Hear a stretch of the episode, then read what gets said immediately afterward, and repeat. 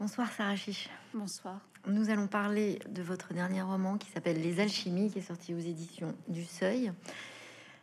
C'est une écriture incroyablement jubilatoire que vous nous offrez, et pourtant, les thématiques de ce livre ne sont pas spécialement hilarantes. À vous trouver. Est-ce que vous avez pris un plaisir particulier, j'ai envie de dire singulier, à écrire ce livre?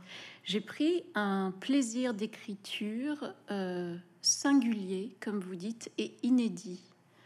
Il y avait une vraie jubilation à partir du fait strictement réel euh, de la disparition du crâne de Goya et de la, vie de ce peintre, à inventer des personnages, à composer des mondes, à passer d'une époque à l'autre, à, à, faire en sorte d'aller de rebondissement en rebondissement. Donc oui, je me suis beaucoup amusée à l'écrire et, et je suis contente d'entendre que peut-être que cela se sent. Tout à fait.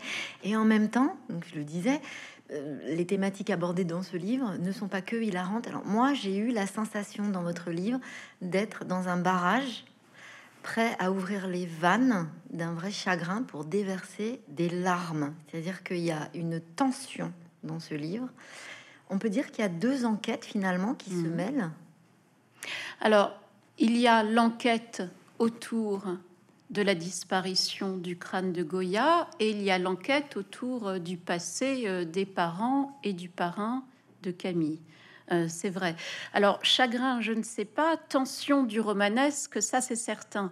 Euh, j'avais envie d'accomplir un geste littéraire et euh, d'affirmer une foi dans le roman d'aventure, le roman romanesque, en partant de l'histoire contemporaine de cette femme médecin qu'on découvre dans un hôpital en pleine crise, mais sur un mode assez burlesque, vous voyez, à la Goya en quelque sorte. C'est-à-dire que euh, si vous regardez les gravures de Goya, aussi bien celles des capriccios que des désastres de la guerre, vous allez voir des images très noires, mais sous la matière noire de ces images, il y a toujours une petite phrase en espagnol extrêmement caustique, extrêmement ironique.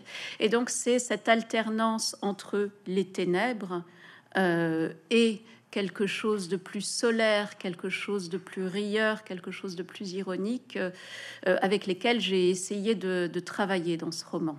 Le point de départ de ce geste littéraire, c'est Goya? Le point de départ, c'est Goya. Le point de départ, c'est ce peintre euh, au carrefour du siècle des Lumières et de l'entrée dans ce qui annonce déjà le romantisme. C'est ce peintre espagnol qui finit sa vie en France.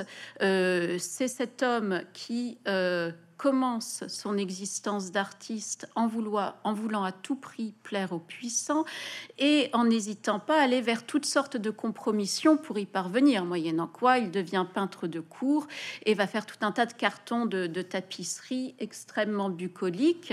Euh, où pointe déjà une certaine causticité du trait, une certaine férocité, mais ça reste somme toute assez gentil. Et puis, il y a cette crise, cet accident neurologique de 1792. On est à Séville, il tombe en pleine rue.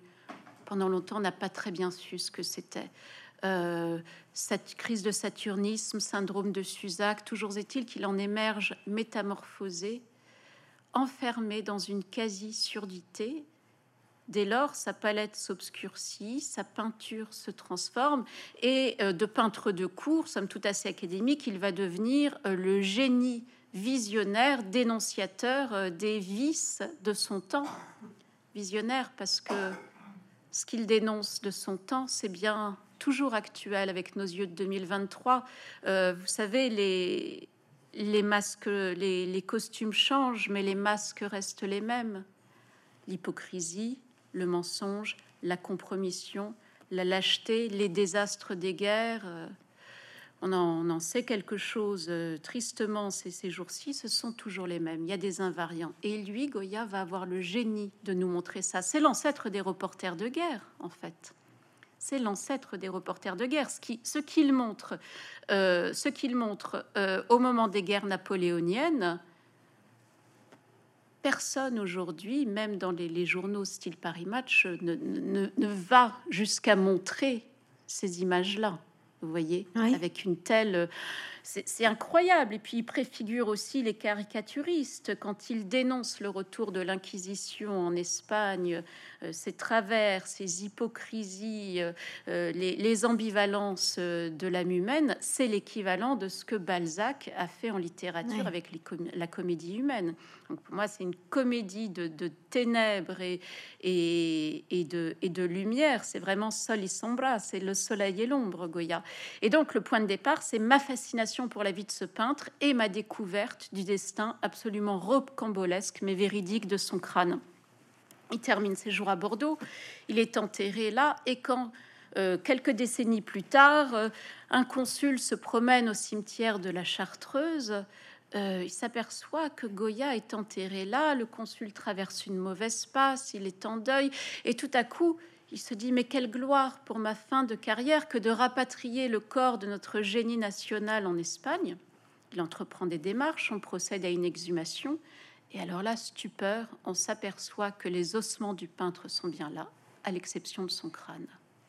Or, vraisemblablement, enfin, on trouve aussi la casquette du peintre dans le tombeau, sauf à croire à une sa palette? Non, je crois, je, ne crois pas. Je ne crois pas.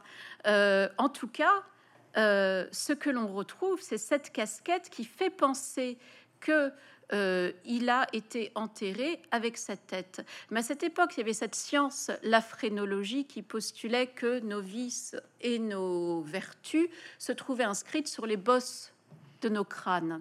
Et donc c'est comme ça que tout un tas de crânes euh, de grands artistes ah ont été volés. Il y a l'histoire du crâne de Goya, mais il y a aussi le crâne de Beethoven euh, qui a été temporairement subtilisé, le crâne de Descartes qui est passé de main en main avant qu'on le retrouve. Il y avait une passion pour l'origine du génie. Vous voyez comme si en s'appropriant la tête du grand artiste, c'est comme les reliques. On s'approprie un peu de son génie, donc peut-être qu'on peut le posséder, peut-être l'incorporer. Donc c'est en partant de cette, cette fascination pour ce fait strictement réel que j'ai construit toute cette fiction. Et vous citez Balzac et euh, Poe aussi dans ce livre à propos de cette fameuse doctrine de la bosse. Oui. Donc, qui est cette quête incroyable euh, de, finalement de donc de toute une époque et je trouve qu'on la connaît pas si bien que ça. Alors vous dites c'est à peu près le même moment, on fait tourner les tables, bon ok. Et puis il y a une fascination pour le cerveau qui raconterait aussi bien le génie que euh, l'aptitude à être un voleur, un criminel. Donc quelque part c'est de la neuroscience. Alors euh, attention, oui, il y avait cet Autrichien Franz Joseph Gall, c'est lui l'inventeur de la phrénologie, donc qui a euh, euh, dressé toute une cartographie euh, des aires du crâne censée représenter ici la bosse de peut-être l'avarice née, là le talent visuel né, et c'est comme ça que on a pu postuler à cette époque qu'il y avait peut-être des artistes nés, mais aussi des criminels nés, voire des prostituées nées on voit les dérives eugénistes potentielles d'une telle, théorie. Euh, toujours est-il qu'il laisse peu de place à la liberté de l'individu. Euh, on est dans le pur déterminisme biologique. Toujours est-il qu'il y a plein de scientifiques qui, dans les années 1820-1830, ont cru à la théorie de Gall. Il y avait plein, chez, chez les médecins de l'époque, il y avait plein de collectionneurs de crânes. Crânes d'artistes, bien sûr, mais crânes d'anonymes aussi. Hein et euh, on est dans un temps aussi où euh, voilà la recherche, la recherche anatomique se, perfectionne. Donc, avant la passion pour le cerveau des élites, il y a eu cette passion pour le crâne. Quand je dis passion pour le cerveau des élites, ça me fait penser que euh, on se transporte plus d'un siècle plus tard, on est dans les années 1950, Einstein meurt, et il y a un petit malin qui trouve rien de mieux que, après la mort d'Einstein, de subtiliser une partie de son cerveau. Il va se balader avec euh, euh, pendant un certain nombre d'années aux États-Unis, euh, jusqu'à être rappelé à l'ordre par une neurologue qui dit voilà. donc il y a cette fascination pour ce qui constitue notre être. Voilà, c'est euh, des proto-neurosciences en, effet. C'est qu'est-ce qu'il y a dans la boîte noire? Qu'est-ce qui fait que euh, Goya est devenu Goya? Est-il né Goya? Est-il devenu Goya? Qu'est-ce que comment voit-il? Euh, Qu'est-ce qu'il voit du monde? Comment voit-il le monde? Mm. Et alors, du coup, en même temps, dans ce livre, vous, nous plongez aussi en même temps dans un univers euh, de médecine, puisque euh, les personnages de ce roman évoluent dans un univers alors qui est savoureux, euh, puisque Camille, le personnage principal de votre livre, donc pratique des autopsies, elle a elle-même des parents, un parrain qui sont dans cet univers-là, très bien. Bon, il y a quand même quelque chose de la série Urgence, enfin de ce petit clin d'œil, non? Évidemment, je me suis beaucoup amusée. Euh, vous voyez, euh, je voulais pratiquer l'art du pastiche et du leurre, c'est-à-dire que quand le roman s'ouvre, on arrive à l'hôpital en pleine crise de l'hôpital public, les désastres de la guerre, mais euh, d'une guerre qui est celle de l'hôpital public, en reprenant euh, à la lettre la métaphore où on a parlé des soignants en première ligne, des soignants comme de vaillants soldats, des soignants sur le front. Eh bien, j'ai voulu montrer très concrètement ce que c'était que cette guerre-là, cette drôle de guerre, cette sale guerre parfois sur le terrain de l'hôpital public en allant enquêter très concrètement, c'est-à-dire en me rendant dans deux services de médecine légale, dans un service de neuropathologie euh, également pour, pour raconter. Et vous l'avez dit, effectivement, en pastichant les codes euh, de certaines séries télé qui vont aussi bien d'urgence à Dr House en passant par Hippocrate, mais pour mieux tromper le lecteur, si je puis dire.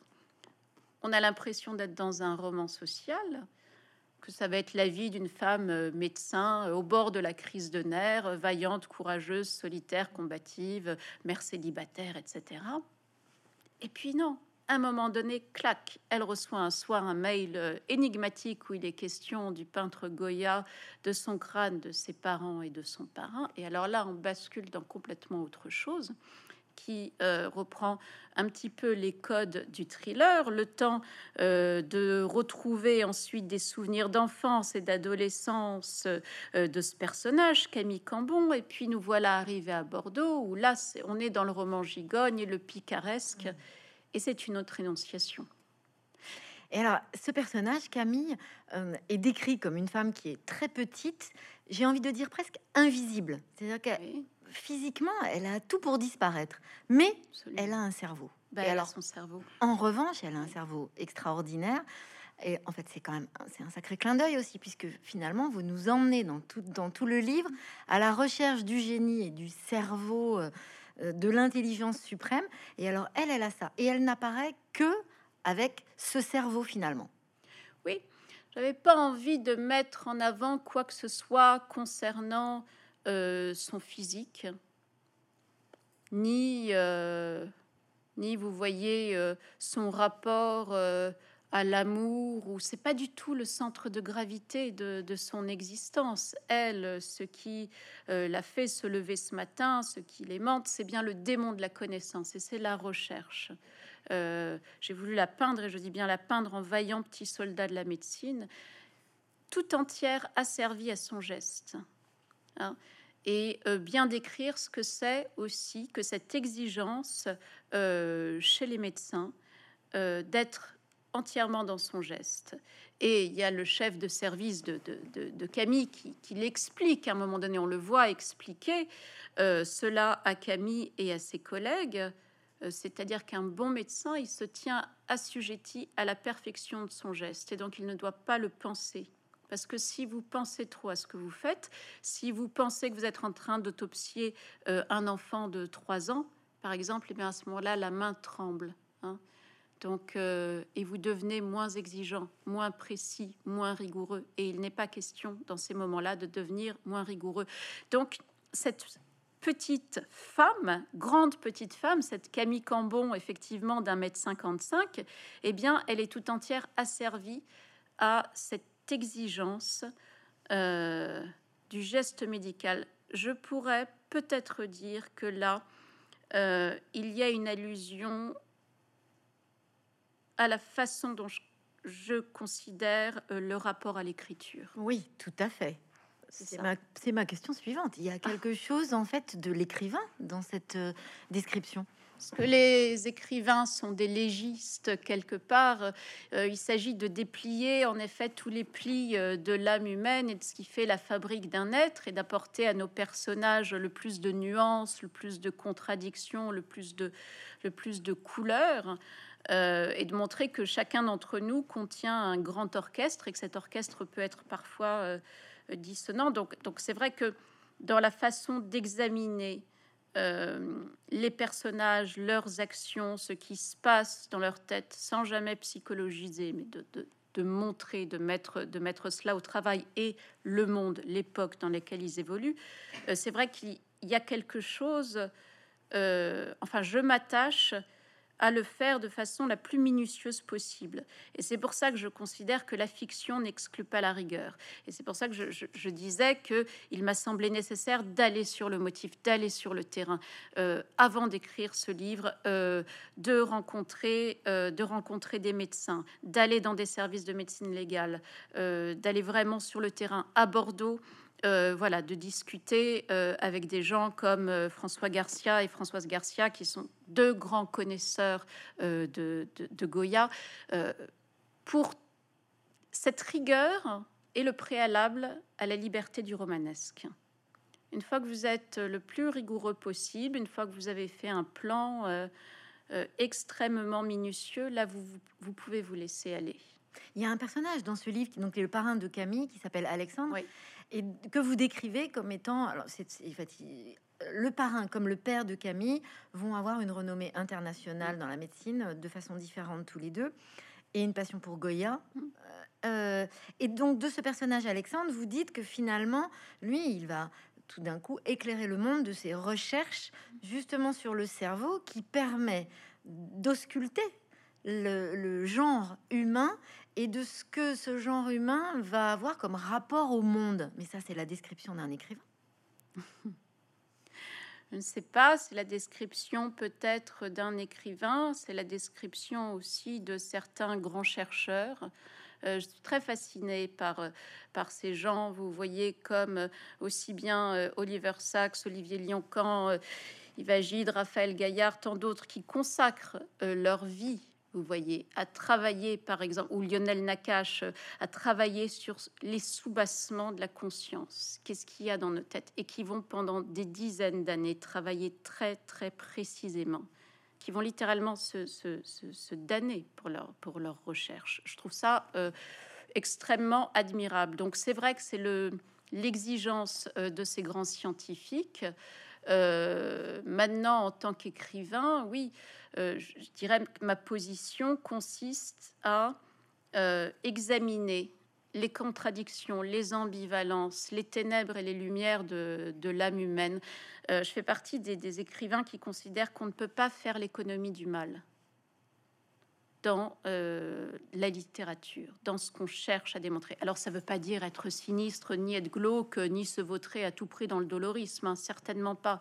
Mais euh, voilà, interroger le rapport au mal euh, dans nos existences, dans notre temps, comme dans celui de Goya, ça me paraît tout à fait fondamental. Est-ce que je réponds à votre question Oui, vous répondez à ma question et j'ai envie de, vous pousser un peu plus loin. Oui. Finalement, une œuvre ne doit pas, aussi bien en peinture qu'en écriture, ne doit pas être belle, mais doit être forte, si j'entends ce que vous êtes en train de me dire elle doit l'être. Mais attention, ça ne veut pas dire non plus qu'elle ne doit pas être divertissante. C'est très important qu'elle soit divertissante au sens noble du terme. C'est-à-dire qu'elle amène à rêver, à voyager euh, dans des mondes que qu'autrement vous n'auriez pas, vous n'auriez pas connu, à vivre euh, installé dans son fauteuil ou sur son canapé euh, en tant que lecteur tout un tas d'aventures euh, et de, découvrir des modalités d'être qu'on n'aurait jamais pu découvrir autrement que par, euh, que par le roman.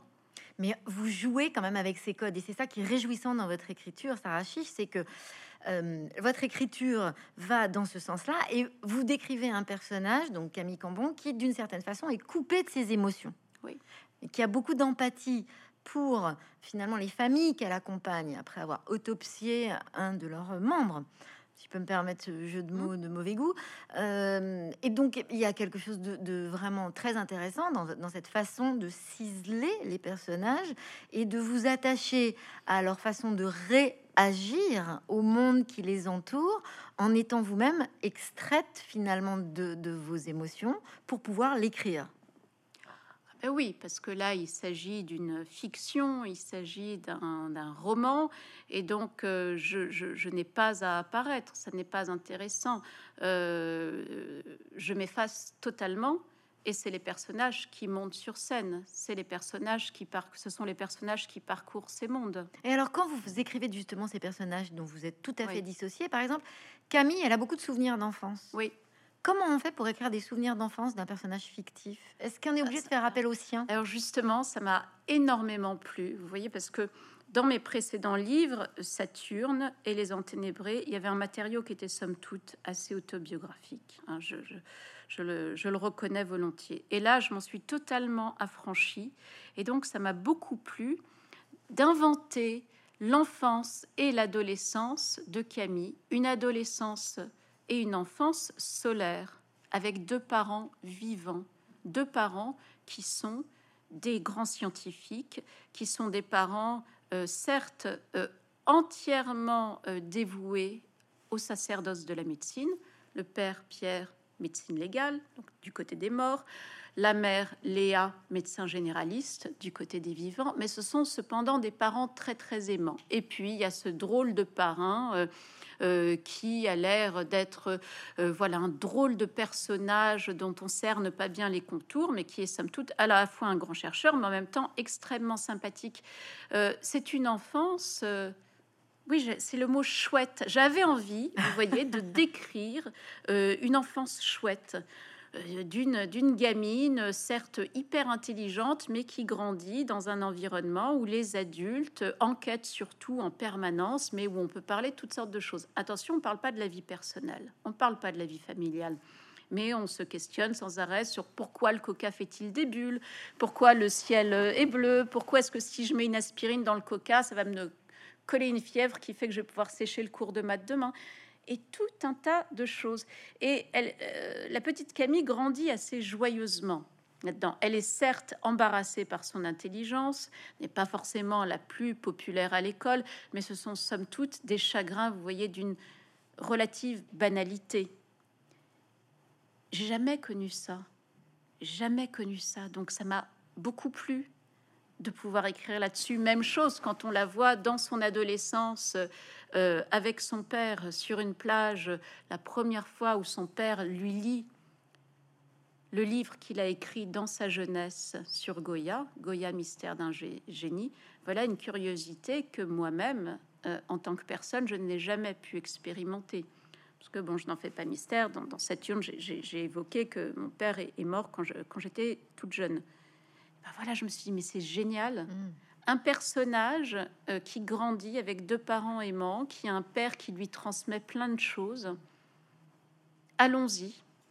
Il y a des similitudes et c'est très intéressant, mais on a quand même l'impression que vous vous amusez beaucoup à promener un peu votre lecteur et à semer le trouble parfois. C'est très intéressant. Il y a des similitudes entre Pierre, le père de Camille, et Goya lui-même. Absolument. il y en a beaucoup. D'abord, il y a une amitié avec un homme très important dans sa vie. Goya, et pour amitié, Martin Zapater, c'est très fort. Goya, à la fin de sa vie, va être content de transmettre à sa nièce, euh, Maria Kita. Donc il y a quelque chose de cet ordre-là entre Pierre et sa fille Camille. Il y a quelque chose de l'exil, de l'exil et de la revanche familiale.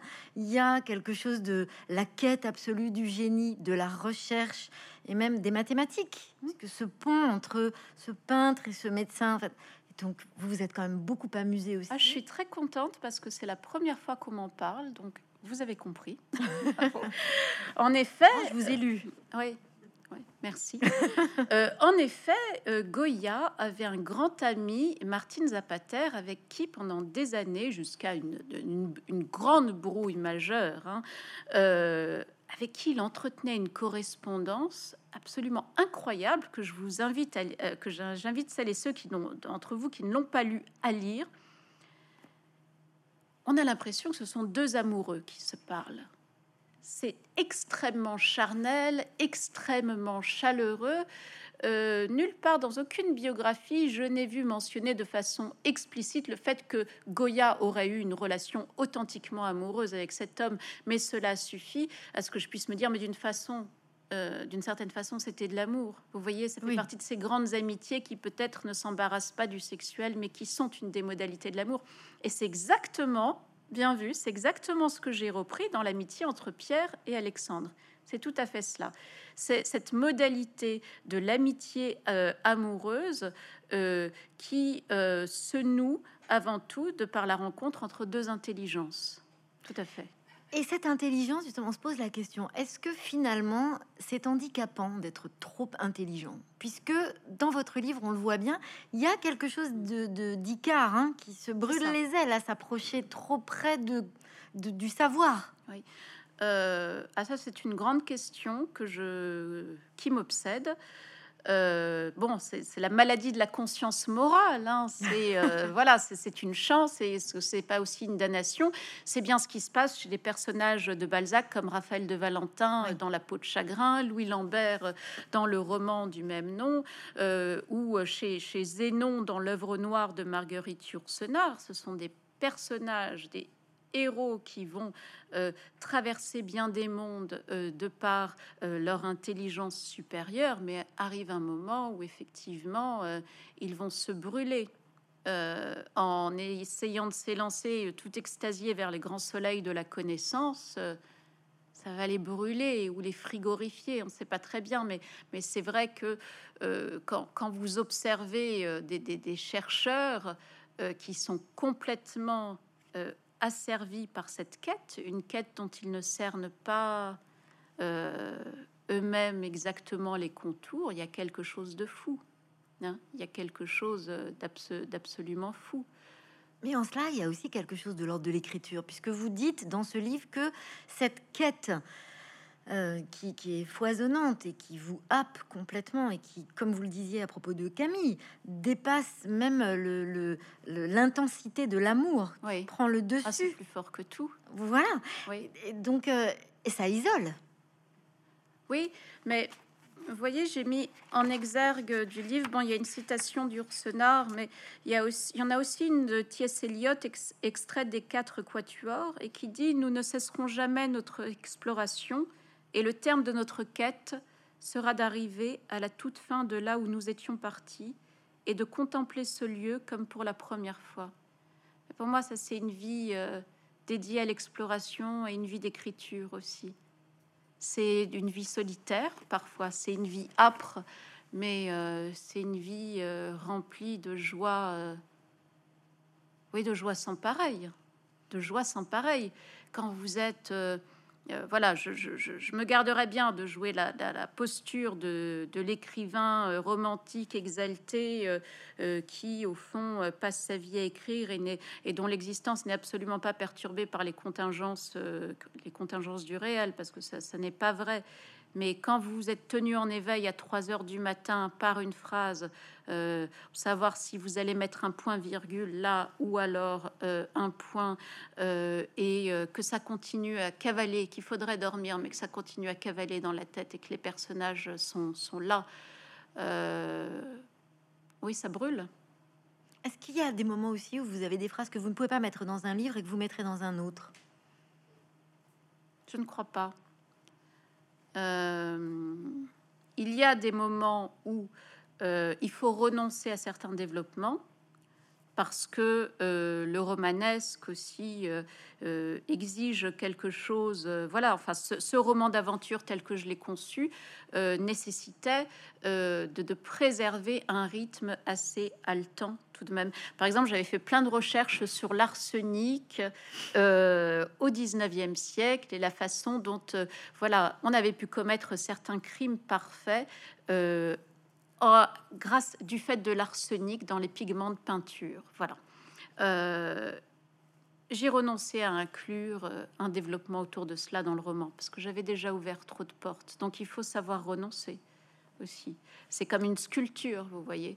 Euh, vous ajoutez, vous ajoutez, puis à un moment donné, vous ôtez. Et c'est ce qui va permettre de, ciseler et d'affirmer la forme. C'est un geste aussi qui est vraiment lié au corps. Aussi oui, en fait, l'écriture, c'est dans le corps. Oui.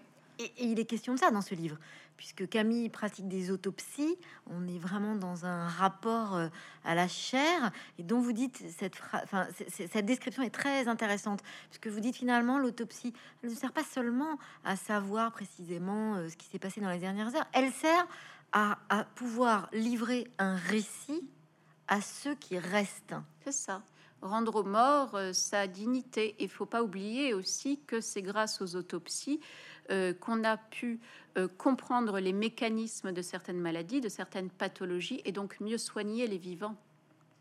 Alors, c'est rigolo parce qu'en lisant votre livre, je ne sais pas pourquoi, pour quelle raison, mais tout d'un coup, j'ai entendu le mot autopsie et non, je n'ai pas lu en me disant, mais finalement, Camille, elle fait son autopsie, enfin, d'une façon très lacanienne, à entendre euh, les mots.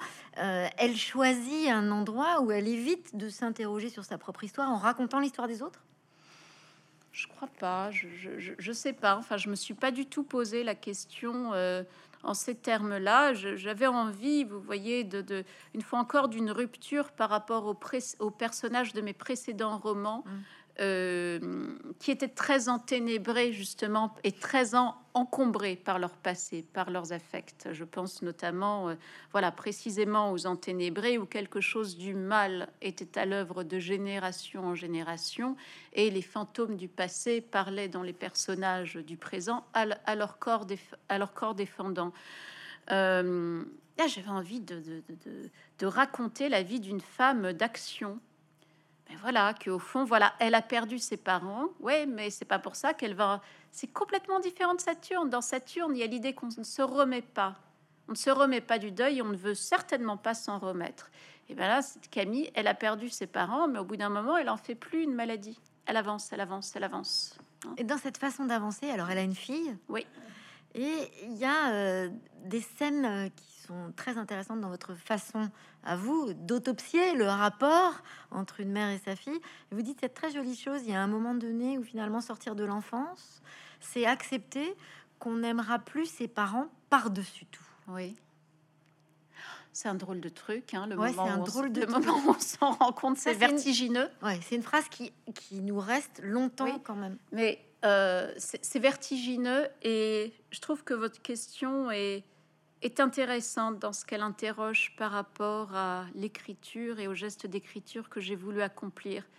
C'est-à-dire qu'au fond, les alchimies, c'est peut-être le moment où je me suis rendu compte que, après avoir dressé un tombeau au père avec Saturne et rendu un hommage au courage de ma mère et euh, de sa grand-mère et de son arrière-grand-mère et de toutes ces femmes de la famille, eh ben, je me suis dit que maintenant, voilà, j'avais peut-être le choix de m'autoriser la liberté de, de parler, d'écrire sur tout à fait autre chose. Et oui, on est donc. Est-ce que j'ai grandi? En tout cas, je me suis autorisée à explorer euh, des mondes tout à fait autres. Et pour revenir plus pragmatiquement à votre question, oui, euh, j'avais envie que dans la première partie du roman, on découvre Camille dans toutes ses imperfections, y compris dans son rapport conflictuel euh, avec son enfant, et précisément à un moment où elle, est à cet âge où elle sent qu'elle est en train de vieillir. Quelque chose, même si elle prête peu d'attention à son physique, quelque chose de son visage est en train de s'affaisser, hein, tout de même. Et alors que quelque chose de son visage est en train de se friper, de se faner, de s'affaisser, sa fille est en train d'éclore. Et j'avais envie de mettre en regard euh, peut-être aussi en hommage, euh, voilà, aux, jeunes et aux vieilles de Goya aussi, quelque chose euh, de cet ordre-là. Et puis qu'elle soit imparfaite tout de même, parce que c'est vrai qu'elle est peinte jusqu'à l'extrait euh, comme surintelligente, mais c'est pas parce que c'est pas parce qu'elle l'est que elle n'est pas sans faille. Hmm. Hein. Il y a quelque chose peut-être d'assez certains diront touchant, d'autres d'assez pathétique dans la conduite de sa, de, sa vie de femme hors de son travail. Pour autant, c'est ainsi qu'elle essaye de, tenir debout. J'avais envie qu'il y ait ces imperfections-là. Je trouve ça intéressant, les imperfections et les, les faiblesses morales des personnages. Mais en cela, vous rejoignez vous-même Balzac, et c'est une forme de comédie humaine, ce livre? Oh, J'aurais pas cette prétention-là, mais ben, puisque je rends hommage à Goya, euh, à ce, génie venu des Lumières, mais dont les Lumières continuent à éclairer notre monde euh, de, son intense opacité, ben, je voulais, euh, à ma manière, avec les moyens du bord, tenter cette comédie, oui, sol et sombra, de soleil et d'ombre, des ténèbres de l'âme humaine, mais aussi de la joie parce qu'il y a une vraie joie. Ça, c'était un geste aussi peut-être un peu provocateur, je dirais, euh, à une époque où parfois la stupidité euh, aime à s'exhiber, euh, boursoufler d'elle-même. Et eh ben, je me suis dit, allez, allons-y, je vais faire un roman où la plupart des personnages sont avant tout caractérisés par leur intelligence extrême. Voilà. Quitte à ce que, quitte à ce qu'on les trouve extrêmement arrogants, parce que quand on rencontre Pierre et Alexandre dans leur jeunesse, dans le cabaret Le Sol y sombra, on est parfaitement en droit de les trouver bouffis de suffisance. Euh, euh, ils sont l'archétype de certains, je dis bien certains jeunes étudiants en médecine qui euh, sont totalement berlificotés dans leur savoir et qui le déversent à tout moment, à tout propos. Et d'ailleurs, Jeanne le racontera à Camille. Elle est, elle est d'emblée, au départ, ulcérée par cette arrogance, euh, euh, cette arrogance extrême. Pour autant, il y a quelque chose euh, qui, chez ces deux jeunes garçons, l'intrigue et qui va faire qu'elle va finir par les suivre quand même. Mais il y a quelque chose de l'engrenage hein, dans ce livre. Oui. Euh, et justement, cet engrenage, il, tend aussi vers la vanité. Et la vanité n'est pas sans rappeler les vanités. La Absolument. Vanitas. Figurez-vous d'ailleurs que euh, le premier titre auquel j'avais pensé pour ce livre, euh, c'était Les Vanités. Puis je me suis dit que c'était peut-être trop directement lié à un univers que j'avais pu explorer précédemment, notamment dans, dans Saturne. Pour autant, il y a une vanité chez tous ces personnages. Hein vanité de l'arrogance, euh, vanité dans cette quête euh, du savoir, euh, vanité de vouloir s'extraire à tout prix de son milieu en croyant partir au plus loin et en pensant s'affranchir de ce qu'ont fait les parents ou de ce qu'ont fait les grands-parents, puis en fait se rendre compte qu'on est rattrapé cela. Ça, ça m'intéresse beaucoup quand on pense partir au plus loin de ce qu'ont été les générations précédentes et qu'en fait, leur masque vous colle à la peau. Et une fois encore, c'est la, férocité. Euh, pour moi, c'est l'équivalent d'une peinture noire de Goya, sans doute Saturne dévorant euh, un de ses enfants. C'est-à-dire comment est-ce qu'on est ravalé, vous voyez, par la matrice. Euh, ça m'intéresse beaucoup de travailler là-dessus. Et alors, le milieu de la médecine était assez propice finalement à cette enquête, puisque vous dites il ne suffit pas d'exceller pour être, pour euh, être euh, dans cet univers de médecin, il faut aussi euh, pouvoir participer à des rites de passage qui sont dans l'ordre de la fête, de l'alcool, du sexe, donc du débordement. C'est ça. Il y a un tableau euh, de Goya que j'aime beaucoup qui s'appelle L'enterrement de la sardine et qui fait allusion à ce moment carnavalesque où euh, les gens vont se livrer à toutes sortes de, débauches euh, cathartiques. Hein. et c'est bien ce qui c'est bien ce qui peut arriver dans certains milieux d'étudiants en médecine de cette époque-là Hein. je rappelle qu'on est dans les, années 60. J'avais envie de montrer euh, le milieu de ces fêtes-là, où, euh, après avoir travaillé pendant des mois euh, à en perdre la santé, eh bien, des étudiants se livraient à des débauches d'alcool, de, danse, de sexe aussi parfois. Mais le sexe n'est vraiment pas important dans ce livre et donc on, c'est à la lisière, c'est évoqué et, euh, et puis voilà. Mais euh, je voulais vraiment faire sentir que c'est là aussi euh, l'envers possible d'une fréquentation trop assidue de l'érudition. Et là encore, il est question des corps de, la présence. Ah, mais parce que, euh, voilà, il me semblait très important. Je trouve qu'il y avait un déficit de corps dans mes précédents romans. Et donc, dans celui-ci, je voulais qu'il y ait du corps. Hein. Euh, le corps, euh, le corps de ces, de ces médecins au travail, assujettis euh, par leurs gestes, le corps de Inès, euh, la, fille, la fille de Camille, le corps, euh, le corps de, de Thomas, l'ex-mari de Camille, le corps vieillissant de cette femme, Jeanne, qui va révéler tout un tas de secrets à Camille, et puis les corps solaires joyeux, aussi bien le corps adolescent de Camille quand elle est en Espagne, et qu'elle découvre dans une grande joie les immenses fêtes euh, techno du début des années 90, écho dans la deuxième partie les grandes fêtes mm. auxquelles des années plus tôt son père et son parrain participeront euh, dans les années 60. Alors, une fois encore, voilà, c'est goyesque si je puis me permettre cet adjectif. Les costumes changent, mais les masques sont les mêmes. Il y a des invariants. Et qu'est-ce qui vous qu'est-ce qui vous touche particulièrement justement dans cette façon de traiter le corps de Goya? C'est-à-dire Dans sa façon de représenter, de faire des estampes, dans ses, dans ses mouvements, dans sa chair. Euh, parce que les tableaux de Goya ont ça quand même. Ils ne vous saisissent pas seulement parce qu'ils racontent de l'effroi. Ils vous racontent parce que c'est de l'effroi parfaitement incarné. Bien sûr. C'est dans le corps, c'est-à-dire ce qui me fascine dans les peintures de Goya, entre autres choses, c'est que ce que vous voyez de ces corps, aussi bien les corps des caprices que les corps des désastres de la guerre, ça vous prend encore littéralement. Euh, plus vous regardez ces êtres euh, sur des peintures, plus des, et, ou des gravures, plus vous ressentez une palette d'émotions extrêmement complexes euh, en vous. Et puis, euh, voilà, la façon. Mais là, je pense à un autre corps qui n'est pas le corps d'un être humain, mais bien le corps d'un animal. C'est un des tableaux les plus importants de Goya à mes yeux, c'est le chien. Mm. Euh, regardez ce chien qui flotte sur un aplat de couleur jaune, qui n'est ni, on ne sait pas très bien si c'est le ciel, si c'est le sable, c'est d'une modernité, on le croirait sorti des années 1950. Mais pas du tout, pas du tout. Fin des années 1810, euh, faisant partie du cycle des peintures noires, c'est-à-dire des peintures qu'il a peint à même les murs de sa maison sur les hauteurs de Madrid. C'est absolument stupéfiant. Et voilà ce que ça fait au corps. Euh, les peintures de Goya parlent à notre esprit, bien sûr, mais elles nous parlent dans le corps. C'est-à-dire que ce chien, il n'y a pas de tarissement du mystère.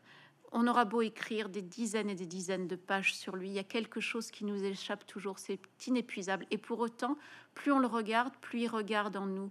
Plus on le regarde, plus il nous ressemble terriblement. Il dit tout de, de, la nudité euh, tragique et superbe de notre condition humaine, notre douleur, notre douceur, notre foi en l'espérance. Euh, il a les yeux levés au ciel, vers un ciel toujours déjà vide de Dieu. Je, c'est absolument magnifique et c'est absolument inépuisable. et pourquoi vous, avez, vous avez appelé ce roman Les Alchimies alors finalement? Ah oui, euh, parce qu'il y a plusieurs alchimies euh, dans ce texte. Euh, alors c'était une façon de rendre hommage à, à Zénon de l'œuvre noire de Marguerite Yourcenar, texte magnifique qui date de 1968, dans lequel il y a ce personnage, Zénon, qui est un peu médecin, un peu clair, un peu soldat, alchimiste avant tout, et qui finira par en perdre la vie. Je voulais que Camille Cambon soit une sorte d'alchimiste contemporaine. Il y a plusieurs types d'alchimie dans ce texte. Donc, il y a l'alchimie à l'œuvre dans la vie de Camille.